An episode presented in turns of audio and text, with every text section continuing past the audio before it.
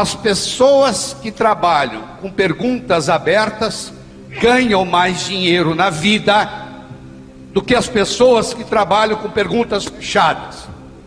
Os vendedores que usam no dia a dia perguntas abertas ganham mais dinheiro e vendem muito mais do que os vendedores que trabalham com pergunta fechada. Eu sei que você deve estar curioso. Você já é tão importante assim? Me diga logo o que é uma pergunta aberta, o que é uma pergunta fechada. Uma pergunta fechada, meus amigos, é aquela que pode ser respondida com sim ou não. Portanto, uma pergunta aberta é aquela que não pode ser respondida com sim ou não. Imagine a seguinte situação: eu sou dono de uma loja, eu vendo móveis, eu vendo mobília, e eu tenho um pequeno showroom. E um cliente entra na minha loja, e eu tenho uma cadeira exposta nesse showroom, e ampassando, o cliente faz o seguinte comentário: Oh, que cadeira bonita que você tem aqui. E eu faço para ele a seguinte pergunta: Se você adquirisse essa cadeira, você ia colocar na sua mesa de estar ou na sua mesa de jantar? Na sua sala de estar ou na sua sala de jantar? Ou na sua mesa? de estar ou na sua sala de estar ou na sua mesa de jantar? Olha que interessante. Primeiro eu acabei de fazer uma pergunta aberta. Você não consegue responder essa pergunta com sim ou não. E olha o que, que acontece. Para você me responder essa pergunta, você tem que imaginar que você adquiriu a cadeira, que ela foi entregue na sua casa e que você agora está decidindo onde coloca. Com uma pergunta, eu tirei a cadeira daqui, você vê que ela não está aqui mais, ó, sumiu foi para dentro da sua casa. Com uma pergunta, eu coloquei a cadeira dentro da sua casa. Você quer coisa mais poderosa do que essa? Eu fiz você comprar a cadeira uma vez, na sua mente. Quando o cara for assinar o cheque ou dar o número do cartão, ele primeiro tem que comprar aqui. Então eu já fiz ele comprar uma vez. Ele teve que se imaginar comprando a cadeira, levando a cadeira para casa e decidindo onde é que ele vai colocar. Deu para entender? Então o que, que eu recomendo para as equipes de venda? Eu vejo que tem empresas que estão com vários funcionários aqui, vários vendedores. Na segunda-feira você se reúne e diz assim: vamos testar esse, esse modelo do Lai Ribeiro? Vamos fazer o seguinte: vamos bolar seis perguntas abertas para o nosso negócio. Vou dar um exemplo. Eu estou negociando com uma pessoa, diretor de recursos humanos, que está pensando em me contratar para uma consultoria na empresa. Eu estou almoçando com ela. E eu faço para ela a seguinte pergunta: se você me contratasse como consultor, você ia querer relatórios quinzenais ou mensais? Eu acabei de fazer para ela uma pergunta aberta. Ela não pode me responder a pergunta com sim ou não. Olha que interessante.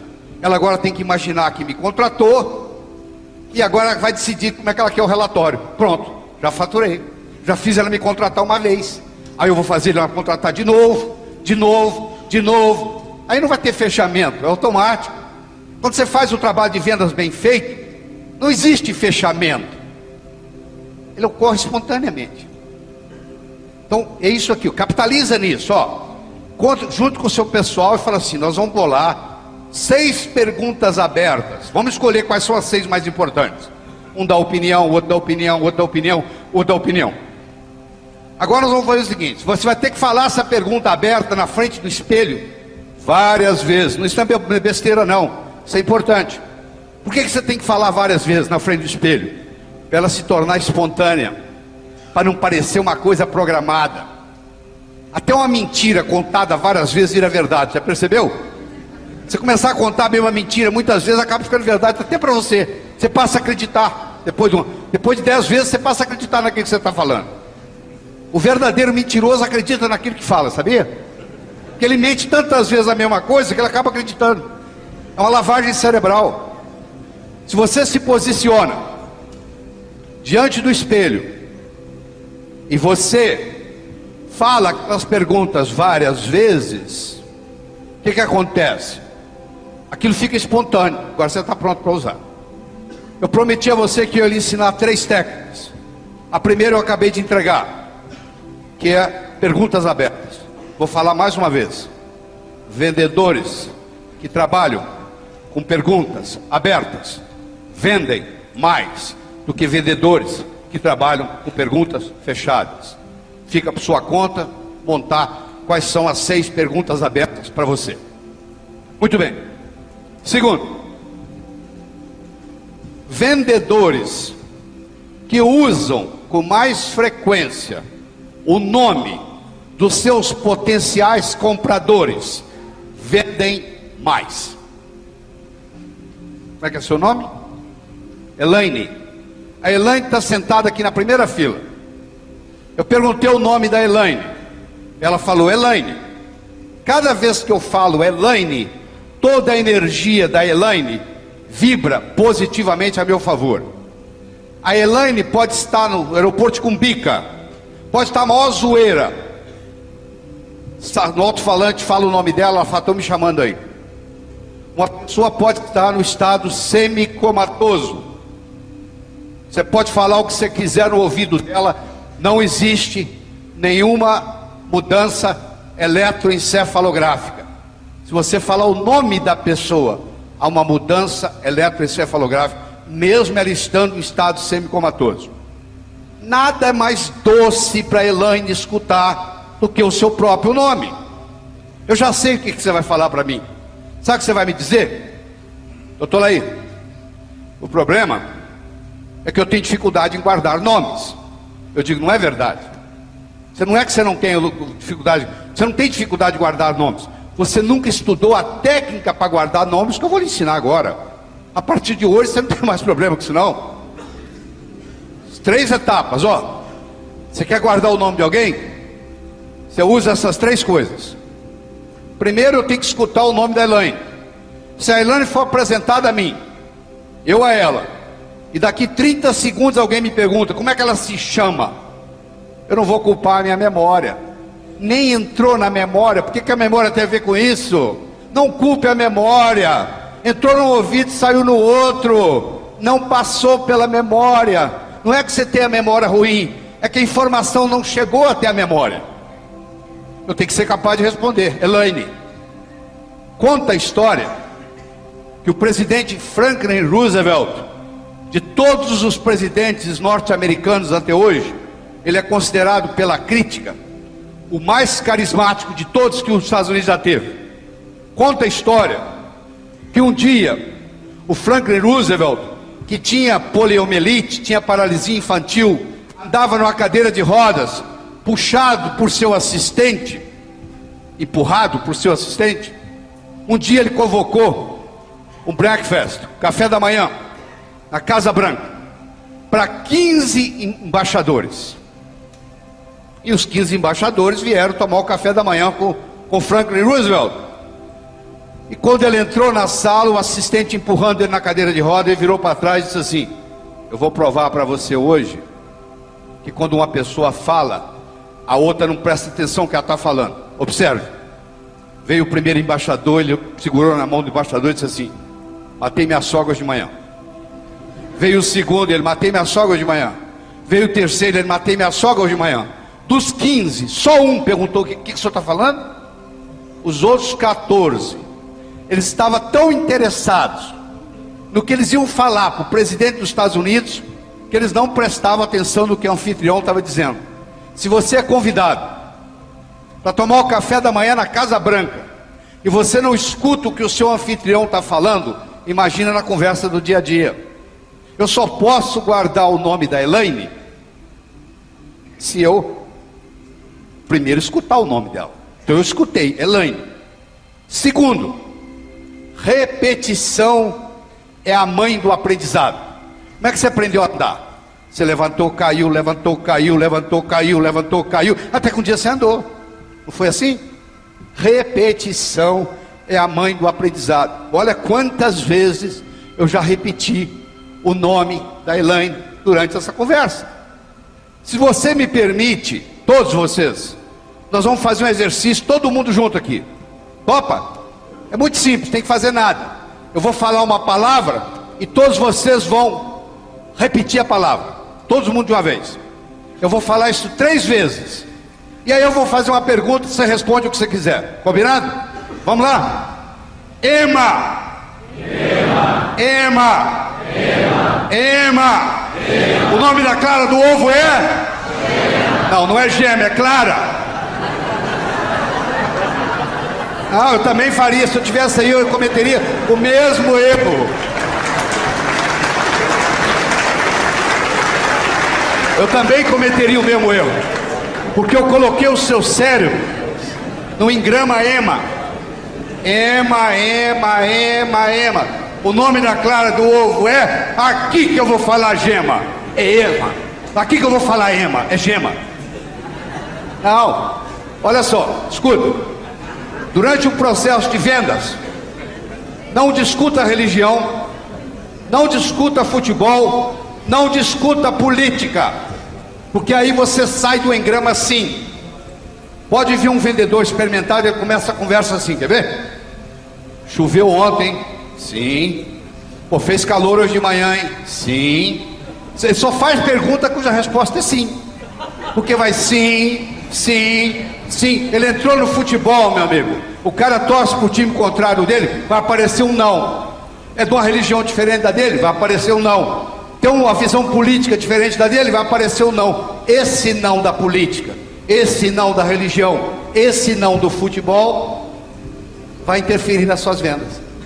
Então você tem que preparar o terreno, criar o contexto com sims. Então você só vai falar coisa cuja resposta é sim. E o cérebro da pessoa, mesmo que ela não responda normalmente, ela vai confirmando: sim, sim, sim, Aí vai ficar muito mais fácil fechar o negócio. Eu vou fazer o mais importante. Eu vou fazer uma associação entre a Elaine e outras Elaines que eu conheço. O cérebro aprende por associação. Não fique impressionado com uma pessoa que fale oito idiomas. Se ela falava sete, aprendeu o oitavo, 15 dias. É difícil dominar uma segunda língua. É mais fácil dominar uma terceira. É muito mais fácil dominar uma quarta. É muito, muito, muito, muito mais fácil dominar uma quinta. Por quê? Cada vez que eu sei mais uma língua, eu tenho mais coisas para associar. Se você ensina a mesma coisa para duas pessoas, e é novidade para as duas, mas uma sabe muito e a outra sabe pouco, a que sabe muito aprende primeiro, porque ela tem mais a associação. Então eu vou fazer uma associação da Elaine com a outra Elaine que eu conheço. Vou pôr as duas conversando na minha cabeça. Agora pronto. Agora o nome da Elaine não sai mais da minha cabeça. Nem que eu queira. Você entendeu? Por quê? Porque eu escutei o nome dela, eu repeti o nome dela várias vezes, e eu fiz uma associação na minha cabeça entre ela e uma outra Elaine que eu conheço. Agora, cada três minutos durante o meu processo de vendas, eu vou usar o nome Elaine. Existe uma tese de PhD na Universidade de Notre Dame, nos Estados Unidos, que provou que as pessoas que usam com mais frequência o nome dos seus interlocutores ganham mais dinheiro na vida. Então aqui estou lhe mostrando. Estamos aprofundando o nível de comunicação. Já falei das perguntas abertas. Já falei da necessidade de falar o nome. Vou lhe ensinar uma terceira técnica e vou mudar de assunto. Porque nós temos mais coisas para cobrir. Muito bem. Deixa eu falar o terceiro. O aperto de mão. Você tem ideia por que, que o ser humano aperta a mão? Se eu voltar com você lá na época da caverna, o Homo erectus nem era Homo sapiens, ele carregava um porrete para se defender dos animais selvagens.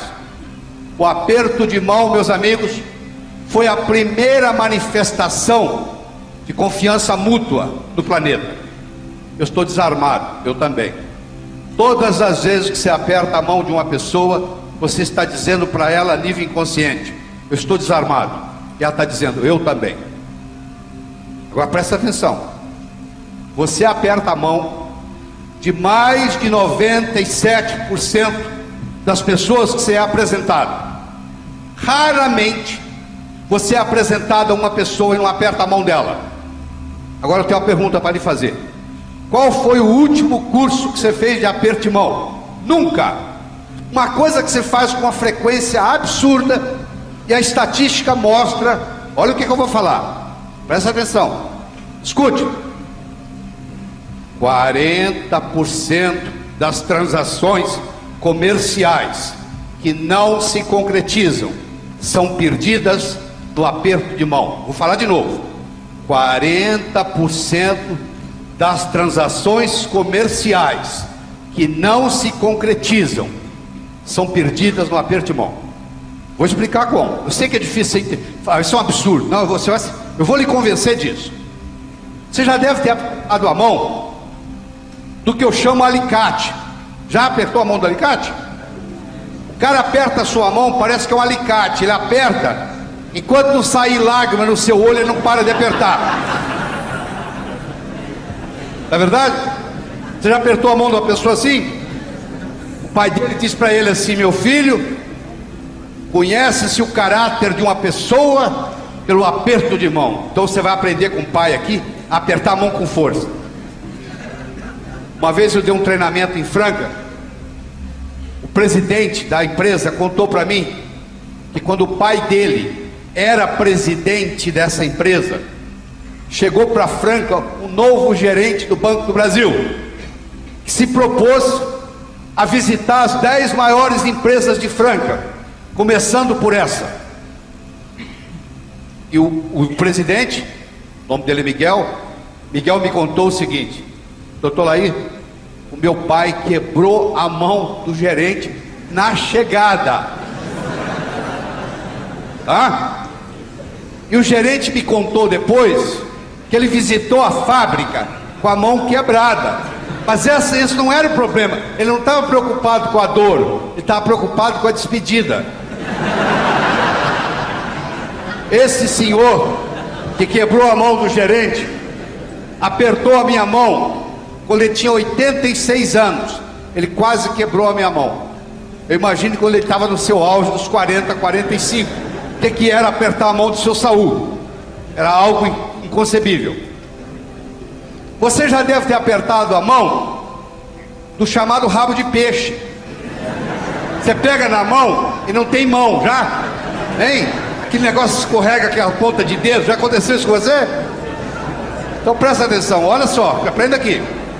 Você vai ganhar mais dinheiro por causa disso. Presta atenção. Ó, eu tenho aqui aquele que o pai falou que tem que apertar com força. Eu tenho aqui aquele que aperta a mão delicadamente, só te dá a ponta do dedo. Vou fazer o um aperto de mão dos dois. Vou ler o que está no cérebro de cada um. Esse cara aqui, pensa assim: esse cara é um banana. Na mesma hora, mesma hora. Esse aqui pensa assim: esse cara é agressivo. Tá bom, não tem negócio mais. Você vai comprar uma casa aqui em São Paulo. Você vai no agente imobiliário. Você é o cara que aperta a mão delicadamente. Ele aperta a mão com força. Na mesma hora o seu cérebro fala: Esse cara vai te empurrar uma casa que você não quer, sai fora. Ou vice-versa. Você é o cara que aperta com força. Ele aperta devagar. A hora que você apertou a mão dele, ele aperta delicadamente. Seu cérebro vai falar: Esse cara é um banana. Vai arrumar a casa que você quer. 40% das transações comerciais que não se concretizam são perdidas no aperto de mão. Então você deve estar perguntando o seguinte: como é que eu faço para não errar nessa? Primeiro, deixa eu falar bem claro. Então você, como vendedor, é muito simples, mas você tem que lembrar disso. Nunca estenda a mão para o comprador. É o comprador que vai decidir se ele vai apertar a sua mão ou não. A autoridade está com ele. Se um dia você se encontrar com o presidente da República, não é você que estica a mão para cumprimentar o presidente. É o presidente que decide se ele vai cumprimentar você ou não. Quando você deixa o cliente fazer isso, você está dando autoridade para ele. Você diz, quem manda aqui é você. Se você quiser que aperta a mão, te aperta. Se você não quiser, a gente não aperta. Agora, no momento que o cliente estendeu a mão, aí você vai estender a mão. Aí você vai apertar a mão dele como? Muito simples. Se estiver tocando samba, você dança samba estiver tocando bolero, você dança bolero. Você põe a mão e espera. Se ele puser pressão, você põe pressão. Se ele não puser pressão, você não põe pressão. Se ele ficar esperando também, você fala, ah, você fez o curso lá em Ribeiro, né? Ah. É isso? Mas isso não vai acontecer. Então olha só, você coloca a mão. Ele pôs pressão, você põe pressão. Aí o cérebro dele vai dizer assim: ele é dos meus, ele é do meu time. Nós, meus amigos, nós gostamos de pessoas iguais a gente. Pensa no seu melhor amigo ou amiga, por favor, pensa. Pensou? Eu vou descrever para você, quer que eu descreva? Eu não conheço, mas descrevo. Tem mais ou menos a mesma idade sua, mais ou menos o mesmo nível social seu, mais ou menos o mesmo nível intelectual seu, muitos interesses em comum, por isso que vocês são amigos. Eu vou convidar você para jantar aqui na minha casa em São Paulo. Eu vou colocar você sentado na mesa ao lado do meu amigo indiano. Deixe-me descrevê-lo. Ele usa um turbante, uma barba igual a do Bin Laden, uma túnica, parecendo uma roupa de mulher, e uma sandália com os dedões de fora. Eu vou colocar você do lado dele na mesa, seu cérebro vai começar assim. Cara esquisito. Será que ele usa esse ninho de passarinho na cabeça, hein? Será que lava essa barba? Isso deve ser uma sujeira. Essa roupa de mulher, esse dedão de fora, coisa horrível. Terminou o jantar. Você vai convidá-lo para tomar uma cervejinha? Quer a distância dele. Porque ele não parece com você. Você já viu quando você vai no shopping domingo? Todo mundo que não parece com você é esquisito. O shopping está cheio de gente esquisita, não tá? Ela vem outro esquisitão lá. Ó. Agora, quando parece com você é normal, você viu? Pareceu com você é normal. É diferente de você é esquisito. Escute de novo o que eu vou dizer. Nós gostamos de pessoas iguais a nós. Sabe como é que você pode dizer para o comprador que você é do time dele? Aperta a mão do jeito dele. Ah, mas o papai falou para mim que apertar a mão com força é sinal de caráter. Nessa o seu pai errou. Deixa eu lhe falar uma coisa. Você deve ter escutado uma regra que eu vou jogar fora, eu vou jogar no lixo hoje com você. Existe uma frase famosa que diz assim: faça aos outros o que você gostaria que fosse feito a você. Isso é a maior mentira do mundo. Se eu convidar você para jantar na minha casa, eu não vou lhe oferecer o meu prato favorito. Eu vou perguntar o que, que você gosta. Pode ser que você nem coma o que eu como. Faça aos outros o que os outros gostariam que fosse feito a eles. Esse é o bom vendedor. Se o cara apertar a mão de leve, eu vou apertar a mão dele de leve. Se ele puser força, põe força. Eu vou atuar de acordo com ele e não de acordo comigo. Porque o que é remédio para mim pode ser veneno para ele. Tem gente que gosta de apertar a mão, tem gente que não gosta. Se o cara não gosta de apertar a mão, para que eu vou apertar a mão dele?